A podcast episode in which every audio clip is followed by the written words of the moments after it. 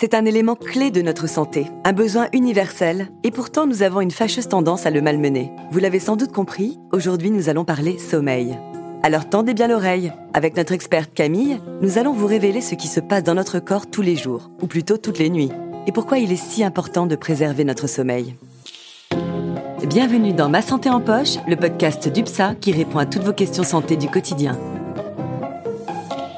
Bonjour Camille, comment vas-tu? Bonjour Sandra, très bien, et toi? Ça va, mais comme tu le sais, mon mari est insomniaque. Donc même si c'est lui le plus à plaindre question sommeil, je dois dire que certaines de mes nuits sont très courtes. Ah oui, j'imagine. Et nous savons tous qu'un mauvais sommeil peut avoir des conséquences sur notre santé. Oui, et nous avons d'ailleurs consacré un épisode aux troubles du sommeil parce que malheureusement, il y a beaucoup de choses à dire sur le sujet. Justement, pour approfondir, j'aimerais que tu nous expliques pourquoi nous avons tant besoin du sommeil. Très bonne question Sandra.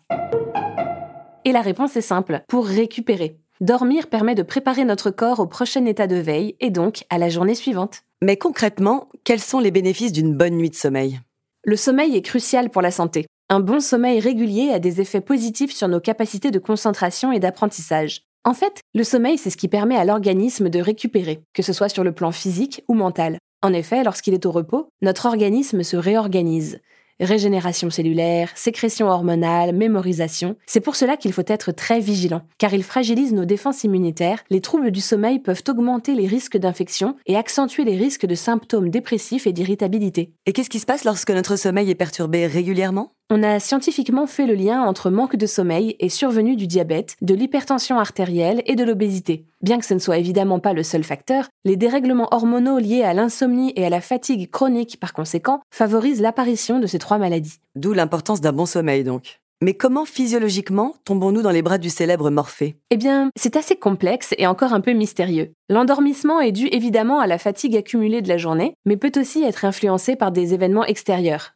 comme la baisse de luminosité, notre hygiène de vie, mais aussi des phénomènes biologiques. Nous fonctionnons sur un rythme de 24 heures. C'est notre horloge biologique. Oui, cette alternance veille-sommeil dépend non pas d'une, mais de plusieurs horloges biologiques. Nous avons une horloge centrale, celle qui impulse le rythme circadien à l'ensemble de l'organisme, mais aussi des horloges secondaires, ce qu'il faut savoir, c'est que l'ensemble de notre organisme a besoin de se resynchroniser en permanence, parce qu'en réalité, nous fonctionnons sur un cycle proche de 24 heures, mais qui peut varier d'une dizaine de minutes selon les individus. Et si ces horloges ne se resynchronisent pas, le sommeil se dérègle Eh bien, imagine un individu avec une horloge réglée sur un cycle de 23h30. Il avancerait son heure de coucher de 30 minutes quotidiennement, alors que quelqu'un d'autre ayant une horloge sur 24h30 retarderait son heure de coucher de 30 minutes tous les jours. Mais Camille, notre endormissement, il dépend aussi de la fameuse mélatonine, non? Cette hormone est effectivement sécrétée en début de nuit quand nos rétines ne perçoivent plus de lumière et elle nous aide à tomber dans les bras de Morphée, encore lui. Bon, maintenant que nous sommes endormis, il se passe quoi? Comment se découpent nos nuits?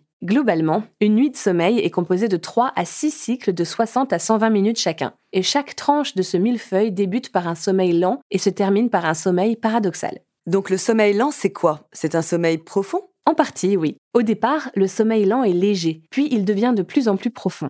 Peu à peu, notre cerveau, nos muscles, notre consommation d'oxygène, tout notre organisme fonctionne au ralenti. Et le sommeil lent profond, c'est le plus réparateur. Oui, justement parce que tout l'organisme est au repos. Quant au sommeil paradoxal, c'est bien celui pendant lequel nous rêvons. En tout cas, ce sont les rêves dont on se souvient le mieux. Ce qui est caractéristique de cette phase de sommeil, c'est que notre cerveau est pratiquement aussi actif que pendant la phase d'éveil. D'ailleurs, le sommeil paradoxal est aussi appelé sommeil à mouvement oculaire rapide. Comme quoi la nature est bien faite, encore une fois.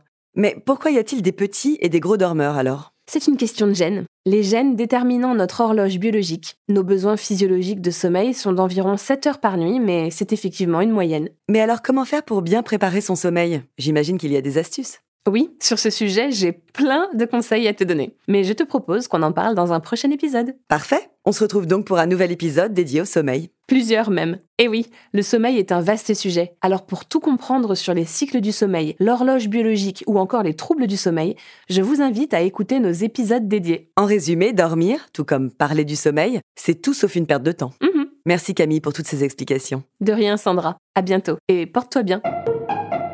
Merci encore de nous avoir écoutés. N'hésitez pas à partager notre podcast et à le noter sur les applications. Et à bientôt pour de nouveaux conseils dans Ma santé en poche.